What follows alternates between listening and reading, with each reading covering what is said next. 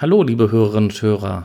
Hier ist Chris von Northern True Crime. Da euch unsere letzte Folge um den Tod von André Piontek so gut gefallen hat, habe ich mir gedacht, ich spreche mal mit der Lokaljournalistin Claudia Ellersieg. Claudia Ellersieg arbeitet für das Quickborner Tageblatt und hat fast jeden Tag im Gerichtssaal gesessen und den Prozess verfolgt. Seit 2017 arbeitet sie für das Quickborner Tageblatt und den Schleswig-Holsteinischen Zeitungsverlag. Vorher war sie 25 Jahre lang freie Redakteurin und hat für verschiedene Verlage und Konzerne gearbeitet. Ich habe sie also angerufen und sie war spontan bereit, mir ein Interview zu geben. Das Ergebnis hört ihr jetzt in der nächsten halben Stunde. Ich wünsche euch dabei viel Spaß und bedanke mich an dieser Stelle nochmal recht herzlich für die Zeit, die sich Claudia Eller-Sieg für mich genommen hat. Für mich ist es persönlich am spannendsten, so von Ihnen mal zu hören, wie so dieses ganze äh, ja, Verfahren an sich überhaupt gelaufen ist. Wie haben Sie das so persönlich wahrgenommen? Weil allein wenn man ja so den ersten Prozesstag sieht, wie der Angeklagte da erschienen ist, das war bestimmt schon ungewohnt, oder? Ja, also was auffällig war, war, dass der Angeklagte wirklich die gesamte Zeit sehr ruhig wirkte, sehr konzentriert, hat auch regelmäßig mitgeschrieben, hat sich mit seinen Anwälten zwischendurch beraten, hat auch äh, um Sitzungspausen gebeten, war also wirklich auch ganz aktiv dabei. Das war wirklich auffällig. Und was auch auffällig war, muss man sagen, ist diese Anhäufung von wirklich skurrilen Persönlichkeiten. Also da war unglaublich viel vertreten, was wunderbar äh, für ein Drehbuch geeignet gewesen wäre. Also wirklich, wirklich Leute mit psychischen Problemen, Menschen, die ähm, sich wirklich total verhedderten in ihrer eigenen Welt, die nachher Realität und Fantasiewelt nicht mehr auseinanderhalten konnten. Also das war schon schon sehr ungewöhnlich in dieser Häufung für einen Prozess und das eine Mammutaufgabe für das Gericht auch, muss man sagen. Ja, da gebe ich Ihnen absolut recht. Ich muss sagen, als ich mich mit dem Fall befasst habe, habe ich zuerst gedacht, ja gut, da gab es jetzt auf dem Reiterhof einen Mord. Hm, ist jetzt nicht das Spannendste, passiert halt ab und zu mal. Aber als man dann so diesen Prozess nachverfolgt hat und es kam ja immer mehr. Also man hatte ja. so das Gefühl, jeder Prozesstag, hm, wie drückt man es jetzt am besten aus, bringt uns so ein bisschen weiter in einen kriminellen Sumpf hinein. Also wirklich, absolut, absolut. Also das muss man sagen, völlig undurchsichtig, ein bisschen auch beängstigend, muss man sagen, wirklich völlig fernab einer bürgerlichen Welt, ein ganz anderes Umfeld, ein ganz anderes Milieu und es genau wie Sie sagen, es ging immer tiefer rein in diesen Sumpf. Und jeder Prozesstag hielt irgendwie einen neuen Klopper bereit. Also es war überhaupt nicht vorauszusehen, was kommen würde, ja. muss man sagen.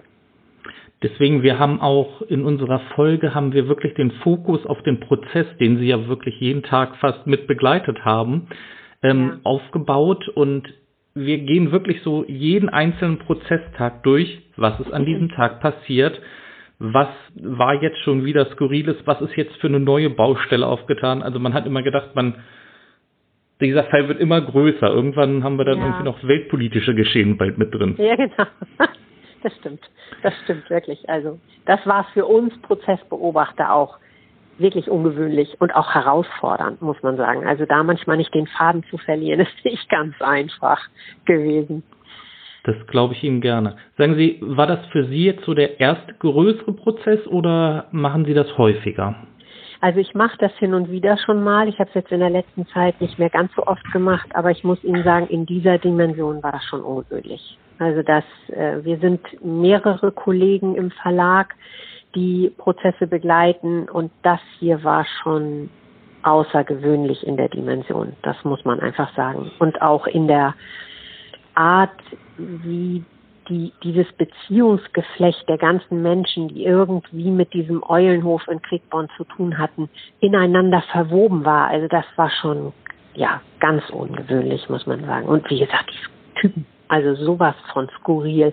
Es war im Grunde genommen, muss man sagen, immer so ein bisschen, ähm, man hatte immer so ein bisschen das Gefühl, dass im Grunde die gesamte Hamburger Kiezszene sich da irgendwie versammelt hat. also das war schon ja, sehr, sehr ungewöhnlich in dieser Dimension. Sie haben auch gerade noch mal so den Eulenhof angesprochen. Unser Opfer hat ja diesen Eulenhof erst, ich glaube, knapp acht, neun Monate vor seinem Tod übernommen. Mhm. Können Sie vielleicht sagen, wie es da vorher auf diesem Eulenhof aussah? Das soll ja irgendwie wohl ganz heruntergekommen gewesen sein. Ja, also ich weiß es tatsächlich nicht genau. Mir war der Eulenhof vorher, obwohl ich dann und in Quickborn schon zu dem Zeitpunkt, als der Mord passierte, fast drei Jahre gearbeitet habe, war der Eulenhof mir gar kein Begriff. Liegt möglicherweise auch ein bisschen daran, dass dieser Hof versteckt liegt. Der ist etwas abseits einer Straße, da geht man über eine Privatstraße, kommt man dahin, da geht kaum jemand durch, weil alle Leute meinen, das ist eben privat und hm. meinen, das ist wie eine Sackgasse. Der Hof soll angeblich mal irgendwie ein Trakehnergestüt gewesen sein, also wohl auch wirklich mit einer hochwertigen Zucht. Das ist aber nicht bestätigt. Da habe ich niemanden gefunden, der was dazu sagen konnte. Und er wirkte tatsächlich zum Zeitpunkt der Tat ein bisschen runtergekommen. Das Gelände selber ganz idyllisch, ähm, auch eine relativ gute Reithalle, muss man sagen. Das Wohnhaus aber da hätte ich jetzt gesagt, das war vielleicht so 60er, 70er Jahre ziemlich verwohnt, sah das von außen aus, auch ein bisschen zugemüllt da alles. Aber das Opfer der André Piontek war wohl wirklich gewillt, da auch Geld anzufassen und zu renovieren, neue Stallungen zu bauen, um den Einstellern auch was zu bieten. Also den Eindruck hatte man schon. Wie der Prozess ja irgendwie jetzt da doch eher ans Tageslicht gebracht hat, Geld was das Opfer ja nicht unbedingt aus, ich sag mal, legalen Quellen hatte, wahrscheinlich. Steht zu vermuten. Hm. Das ist alles nicht so hundertprozentig gesichert. Da muss man im Grunde genommen immer so ein bisschen eins und eins zusammenzählen. Also André Piontek hat wohl offenbar mindestens zwei Wohnungen in Hamburg gehabt, auch in sehr guter Wohnlage. Eine davon soll eine Penthouse-Wohnung gewesen sein, die er auch selber bewohnt hat. Beide hat er wohl verkauft. Die Rede ist davon, dass er mindestens eine Million davon daraus bekommen hat, eventuell sogar ein bisschen mehr. Wie viel davon nachher im Endeffekt in den Reiterhof geflossen ist, das lässt sich gar nicht nachvollziehen. Ähm, ich nehme mal an, die Wohnung hat er tatsächlich auch sich anschaffen können mit Hilfe seiner, seines Drogengeldes. Das mm. ist mhm. unstrittig. Also er hat wirklich als Dealer gearbeitet. Und zwar wohl auch für prominente Kunden. Hm. Wie ich gehört habe.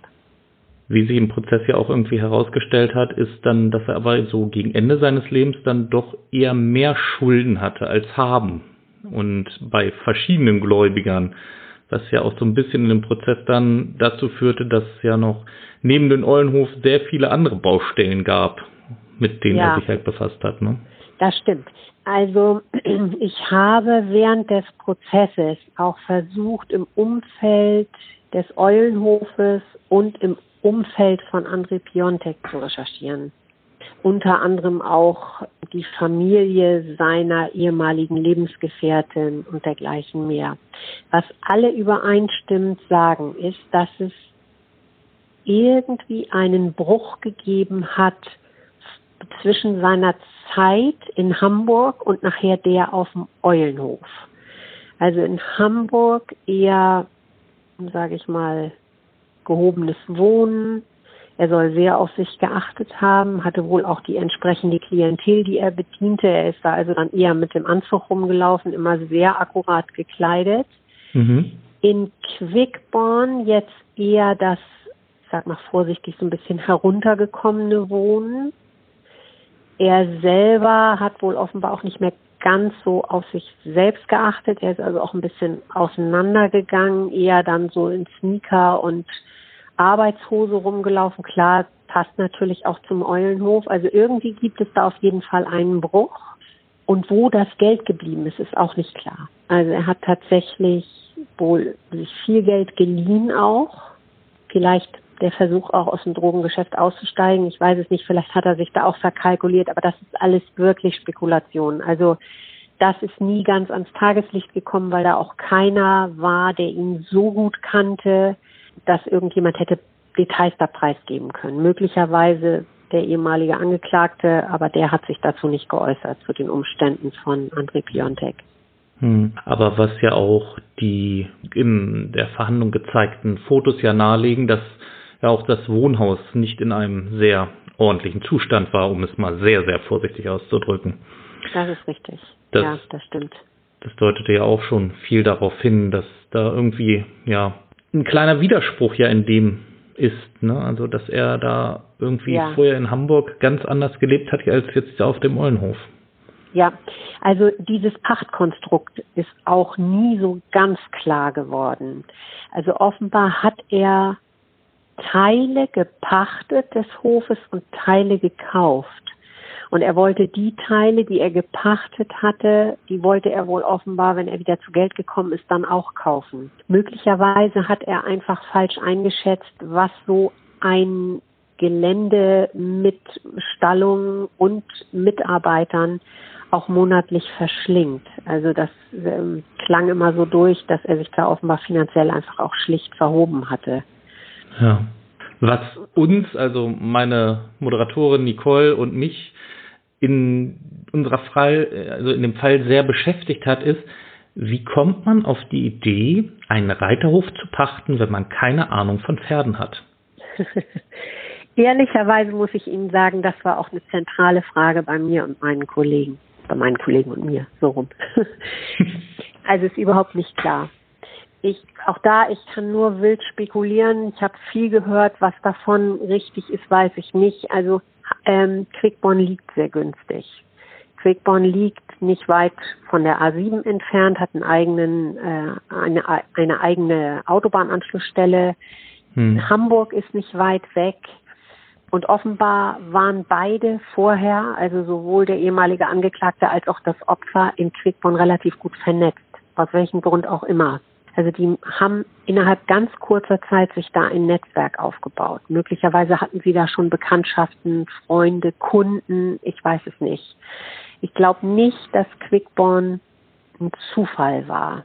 Ich glaube mhm. schon, dass die gezielt gesucht haben es gibt auch Leute, die sagen, André Piontek hatte wirklich vor, auszusteigen, also ein bürgerliches Leben zu führen und hat sich mit diesem Reiterhof einen Traum verwirklicht. Unstrittig ist, er muss sehr tierlieb gewesen sein, das bestätigen alle, mit denen ich gesprochen habe. Er hatte auch mehrere Hunde, wollte auch züchten und wollte wohl offenbar auch so einen Hundepensions- und Gastservice aufbauen. Nebenbei alles auf dem Gelände. Die Größe gab das auch her das äh, wäre, hätte durchaus funktionieren können. Und er hat sich wohl auch wirklich um die Einsteller und die Pferde gekümmert, muss man sagen. Also da war zumindest Leidenschaft.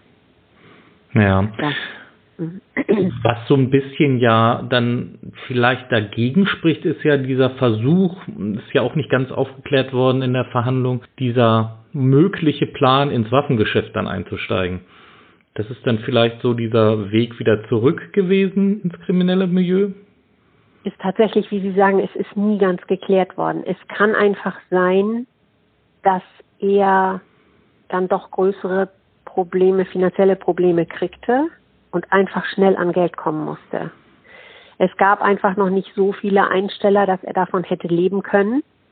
Er hatte mhm. noch nicht den Platz. Zeitgleich hat er wirklich viel renovieren und aufbauen müssen. Und er wollte das auch scheinbar. Ich glaube aber, da braucht man, da reden wir nicht über mehrere hunderttausend, da reden wir über mehrere Millionen, die man da hätte reinstecken müssen. Ja. Und ich glaube, dass er das möglicherweise einfach falsch eingeschätzt hat und dass er deshalb wieder zurückgegangen ist. Es gibt auch Leute, die sagen, denkbar wäre, dass irgendjemand ihn unter Druck setzen konnte ja, und der mysteriöse Dritte, ja. Hm. Ja, und er vielleicht eine Schuld abarbeiten musste. Ich weiß es nicht. Das ist nie komplett geklärt worden. Hm. Nicole und ich hatten ja auch spekuliert, warum es jetzt vielleicht dieser Reiterhof sein sollte.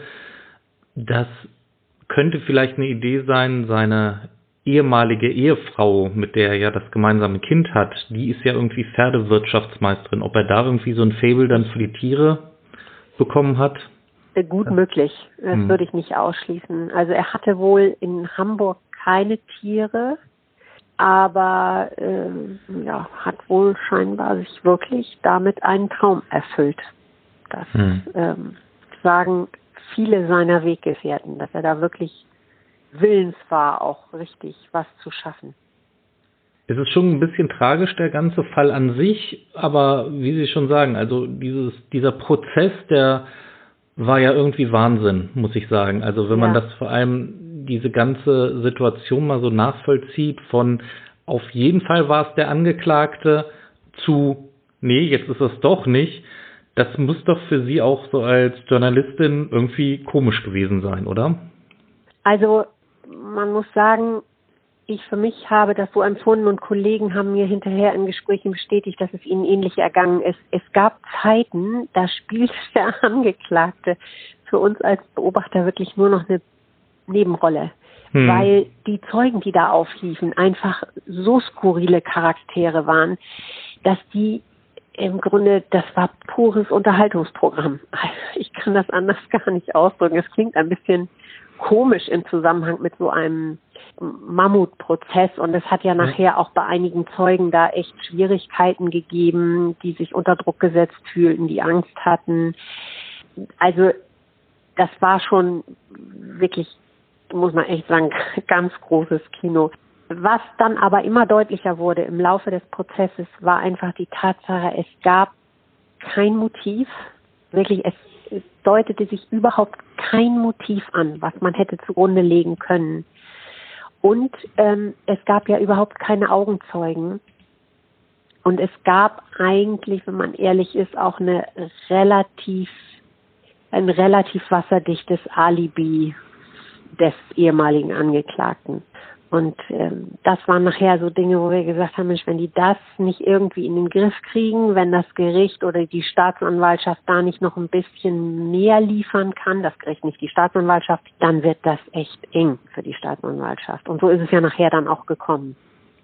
Sagen Sie mal, wie haben Sie sich denn gefühlt, als Sie an diesem Prozesstag im Gerichtssaal war, wo der Sachverständige ausgesagt hat und sich vom Angeklagten dann über seine falschen Aussagen belehren musste, als diese Handydaten verlesen wurden?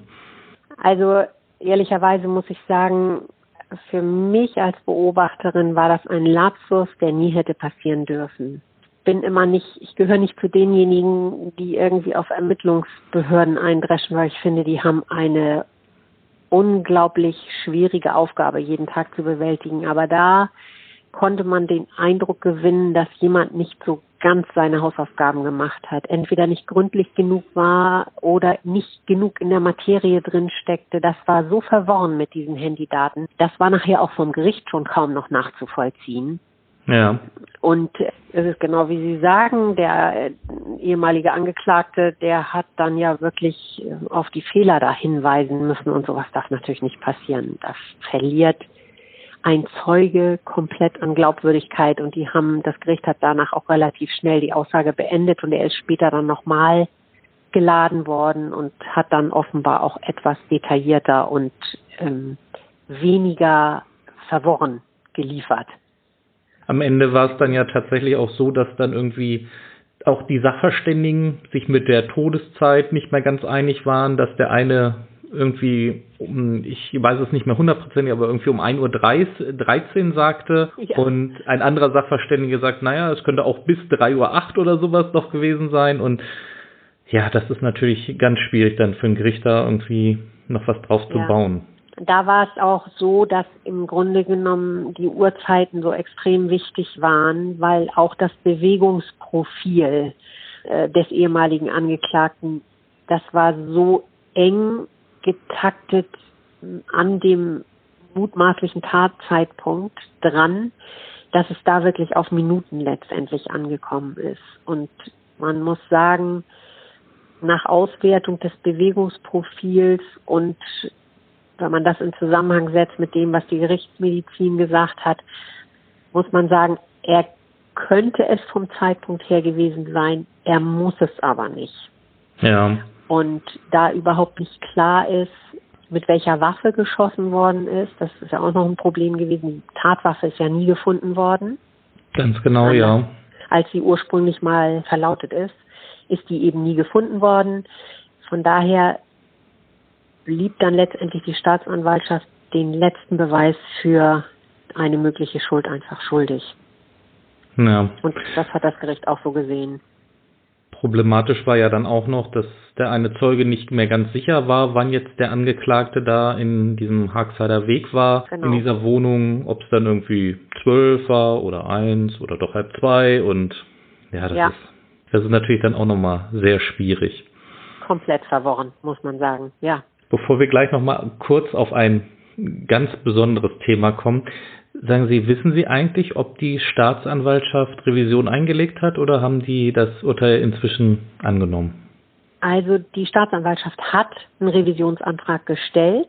Mhm. Als ich das letzte Mal mit dem Sprecher der Staatsanwaltschaft Itzehoe gesprochen habe, das war Anfang Mai. Mhm. Da hatte die Staatsanwaltschaft aber den Revisionsantrag noch gar nicht begründet. Und da lag auch das Urteil noch nicht mal verschriftlicht vor. Also ja. das wird noch alles dauern. Lassen Sie uns doch noch mal über ja den Elefanten im Raum sprechen. Lassen Sie uns mal über Freier reden. Was war das denn für eine Zeugin? Ich glaube, da können Sie ähm, einiges von berichten. Ja, also das hatte ich ja auch mehrfach geschrieben, hochproblematisch, muss man sagen. Also sie hat ganz offenbar ein Problem mit der Wahrheit. Notorische Lügnerin hat wohl auch offenbar das Gefühl, die Dinge dramatisieren und aufbauschen zu müssen, um interessanter zu werden. Der, ich weiß gar nicht mehr, was der erste oder zweite Auftritt, da hat sie wirklich dem Gericht eine Abfolge von Lügen präsentiert. Das war unfassbar.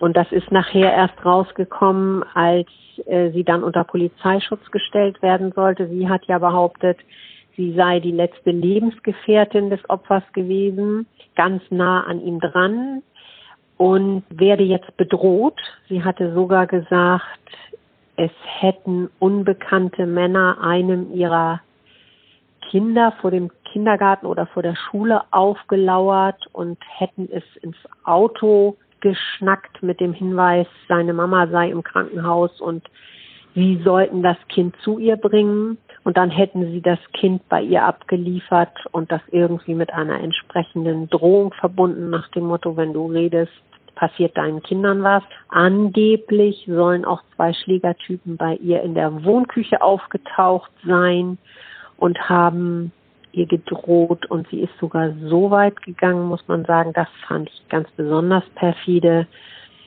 Sie hat in ihrer Aussage angedeutet, dass ihr letztes und viertes Kind das Ergebnis dieser, dieses ungebetenen Besuchs da in ihrer Wohnküche ist. Und das hm. stimmt alles hinten und vorne nicht. Ja, das, das ist inzwischen sicher.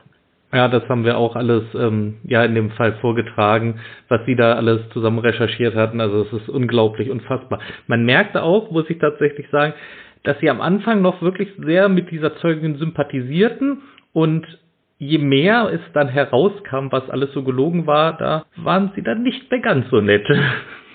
Also man muss auch sagen, ähm, man muss die Geschichte dahinter kennen. Hm. Die hat uns nämlich auch vorgeführt. Und nicht nur uns, sondern auch das Gericht bis hin zur Gerichtssprecherin. Die Gerichtssprecherin, die rief mich nach dem zweiten Artikel über Frau Neuhaus privat zu Hause an einem Sonntag an und sagte, Frau Neuhaus werde bedroht, also sie hat es anders formuliert, es gebe eine akute Bedrohungslage und wir müssten sie unbedingt schützen und es müsste alles aus dem Artikel raus, was auf Identität von Frau Neuhaus hinweist und ihren derzeitigen Wohnort. Und ich habe mich dann mit Kollegen kurz geschlossen. Wir haben lange hin und her überlegt, was wir machen. Und wir haben dann tatsächlich, weil wir uns nicht ganz sicher waren, wie groß ist die Bedrohungslage nun wirklich, haben wir gesagt, gut, wir gehen auf Nummer sicher. Wir folgen der Bitte der Gerichtssprecherin und haben den Text entschärft. Wir haben eigentlich alles rausgenommen, was den Text wirklich lebenswert machte, muss man sagen. Aber das war es uns wert, weil wir gesagt haben, wenn es da wirklich ein Problem gibt und da hängen vier Kinder dran, das hätten wir alle nicht verantworten können. Ja. Ich stehe dazu auch, ähm, habe mich aber im Nachhinein geärgert, dass ein Mensch so manipulativ vorgehen kann wie die Frau. Ja, das glaube ich Ihnen. Aber jetzt ergibt das für mich auch einen Sinn, warum unter diesem Artikel drauf stand, dass äh, der im Nachhinein geändert worden ist. Mhm. Jetzt ergibt das natürlich Sinn. Weil ich muss nämlich dazu sagen, als wir unseren Fall vorbereitet haben, habe ich mir alle Artikel, die zu diesem Fall erschienen sind, so war, sowohl im Quickborner Tageblatt als auch in anderen Presseerzeugnissen zusammenkopiert und kam dann auf über 80 DIN A4 Seiten. Nur Oha nur an Pressemitteilungen. Und daraus ist dann eine doch sehr lange Folge geworden, weil äh, das muss ich natürlich an dieser Stelle auf, natürlich erwähnen, auch aufgrund ihrer äh, Arbeit natürlich, weil man hat das, wie gesagt, wir machen diese den Podcast jetzt seit zweieinhalb Jahren und man hat es selten, dass wirklich so akribisch vorgegangen wird und über jeden Verhandlungstag was geschrieben wurde. Und genau das wollten wir halt auch in der Folge transportieren und haben uns wirklich dann auch jeden Tag vorgenommen, haben aus ihren Artikeln die Sachen rausgenommen, die wichtig an diesem Tag waren, weil sonst die Folge geht jetzt schon 80 Minuten knapp und die hätte dann wahrscheinlich locker drei Stunden gefüllt. Ja, ja. Aber es ja. ist, wie Sie sagen, tatsächlich wie so ein realer Krimi, glaube ich, gewesen. Ja, also richtig. erlebt man auch nicht jeden Tag, oder? Nein, erlebt man nicht. Und was bleibt am Ende, muss man sagen, ist so das Gefühl, dass da möglicherweise noch viel mehr dahinter steckt. Also dass das Gericht ja. angesichts der Faktenlage nicht mal die Spitze des Eisbergs äh, irgendwie freigelegt hat. Also ja, das haben glaub, wir uns auch schon gedacht, ja. Ja, also. ich glaube, dass da noch dass die Dimension eine viel größere ist, als das im Moment sich so erschließt. Ja, allein die Frage ist dann ja, wenn es der Angeklagte nicht war, wer war es dann? Ja. Und wenn es der Angeklagte nicht war, warum hatte er denn trotzdem eine Pistole? Mhm. Wofür brauchte er die? Was ja. ist der Klotz, der beseitigt werden musste? Ja, ja es sind viele ja. Fragen offen. Genau, das sind auch so Fragen, die wir uns immer wieder gestellt haben. Gut, auch der ehemalige Angeklagte hat gesagt, André Piontek hatte gerade in den letzten Lebenswochen offenbar zunehmend Angst vor irgendwas. Mhm. Er ist also mit der Sprache ja nicht rausgerückt, hatte aber ein deutlich gesteigertes Sicherheitsbedürfnis. Er wollte Kameraanlage installieren, höhere Zäune, einen Sicherheitsdienst engagieren und, und, und. Kann sein, dass diese Angst auch auf andere Leute, wie den ehemaligen Angeklagten, übergesprungen ist, dass sie gedacht haben, okay, muss dich vielleicht auch wappnen. Wiederum hat der auch zum Protokoll gegeben, er wollte selber auch ins Waffengeschäft einsteigen, um ein bisschen Geld zu machen nebenbei. Also man weiß es nicht. Man weiß es nicht. Ja, Sie waren ja nicht nur Freunde, Sie waren auch Geschäftspartner. Ne? Also ja. wie wir dann am Ende unserer Folge auch noch ja festgestellt haben, sie waren ja sowohl einmal im Illegalen ja miteinander verbunden, aber dann auch ja. im Legalen tatsächlich. Und es gab da tatsächlich sogar eine eingetragene Firma im Handelsregister, was dann auch ja. wieder schräg ja irgendwie ist. Also, also man muss sagen, die hatten wirklich zwei Seiten, aber vielleicht ist das bei jedem Menschen einfach so. Also auch ein André Piontek konnte wohl wirklich nett und umgänglich sein, auch ein Stück weit Geschäftsmann, der genau wusste, dass er auch liefern musste, dass er Service bieten musste für seine Einsteller, der aber auf der anderen Seite auch komplett manisch war und hochkriminell, muss man sagen, hochkriminell. Also gegen ihn lief da auch zeitgleich ein Prozess wegen Steinewerfens beim G20-Gipfel in Hamburg. Genau. Da hätte ja. er kurz nach seinem Tod auch erscheinen sollen. Und der ehemalige Angeklagte, da hieß es auch immer durchaus auch ein Familienmensch. Er hat ja selber auch, ich glaube, fünf Kinder. Durchaus ein Familienmensch, jemand, der sich auch um andere kümmerte. Das ist wohl auch unstrittig. Das haben mir viele Weggefährten bestätigt. Gleichzeitig aber auch jemand, der durchaus aufbrausend sein konnte und der auch mal toben konnte, gerade wenn er gekokst und wenig geschlafen hatte. Eine ganz unglückliche Kombination. Hm. Und dann war der wohl nicht ohne. Aber er ist niemals durch Gewaltdelikte aufgefallen, muss man sagen. Also er soll wohl schon mal gerempelt geschubst haben, vielleicht auch mal jemandem Boxhieb verpasst haben, aber er ist nie irgendwie durch Prügelei oder wirklich schwere Körperverletzung oder so aufgefallen. Gar nicht. Er ist vorbestraft, wegen Insolvenzverschleppung allerdings. Ganz ja. was anderes. Genau, da hatten wir aber, auch drüber gesprochen in dem Fall. Ja. ja. Da ging es also, um die 100 Euro von der Oma. Mhm. Ja. Diesem Sparbuch, ja. Ja, genau. ja, ja. Also wie gesagt, beide haben zwei Seiten, beide sind keine Kinder von Traurigkeit, muss man auch ganz klar sagen. Den Schlamassel, in dem sie gesteckt haben, also andere Piontek nun nicht mehr, für den ist das Thema erledigt, aber der Schlamassel, in dem auch der ehemalige Angeklagte gesteckt hat, ein Stück weit hat er sich das auch selbst eingebrockt, muss man auch sagen. Ja, meine Frage so an Sie, was glauben Sie, wird die Sache noch aufgeklärt werden oder wird die Sache als Cold Case enden? Ich befürchte fast letzteres. Also es ist ja nicht der einzige Fall, der in, im Zusammenhang mit Quickborn steht, der nicht aufgeklärt ist. Es gibt sogar noch zwei Fälle, wenn man wenn man es genau nimmt. Einmal ist da noch der Mord an dem jungen Hamburger Boxer Tunahan Keser. Der ist 2017, ich meine, erschossen worden und ist bei der Autobahnraststätte Holmoor ist er hier gefunden worden. Die grenzt direkt an Quickborn. Und, ja, da hatte ja die Zeugin auch was richtig, zu erzählt, genau, ja, richtig. ja. Hm. Und dann gibt es ja noch einen mutmaßlichen äh, Auftragskiller, sage ich jetzt mal, der in Quickborn ein so eine kleine Datsche hatte, wie so ein so ein Behelfsheim. Da hat er gelebt und ähm, der soll angeblich auch irgendwie mit dem Mord des Boxers zu tun haben, hat auch noch eine alte Dame im Kreis Pinneberg um die Ecke gebracht, um an ihr Geld zu kommen und hat sich nachher im Knast erhängt. Und da ist auch zum Beispiel überhaupt nicht klar, wo seine Waffen geblieben sind, wo sein Geld geblieben ist. Der hat auch da aus dem Gelände in Quickborn Schießübungen gemacht. Da war ein völlig zerbeulter, zerschossener Wohnwagen stand da. Also alles sehr dubios und es ist auch nicht geklärt, ob die irgendwie zusammenhängen, ob die sich kannten. Das liegt alles nicht weit voneinander entfernt.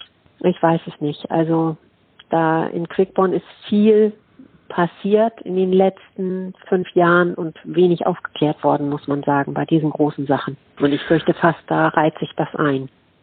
Aber ich merke schon, Frau Ellersig, wir müssen demnächst mal wieder für eine Folge wahrscheinlich nach Quickborn kommen. ja. Dann würde ich gerne mal wieder mit Ihnen sprechen über einen der noch gerne. offenen Fälle. Sehr gerne.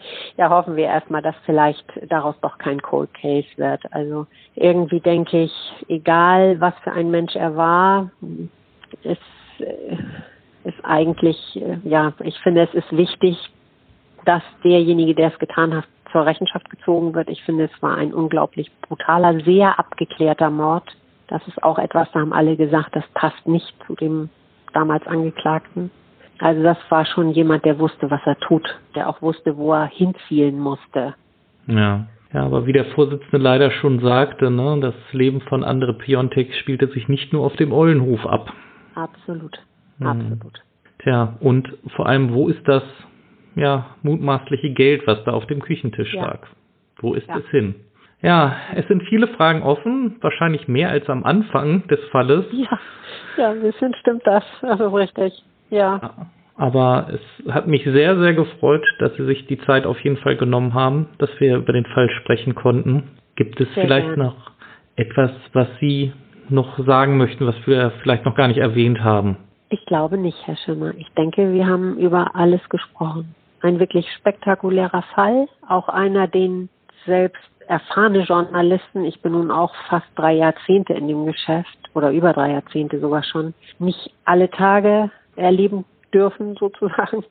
Ähm, ja, ist schon was Besonderes, wird sicherlich auch immer besonders bleiben.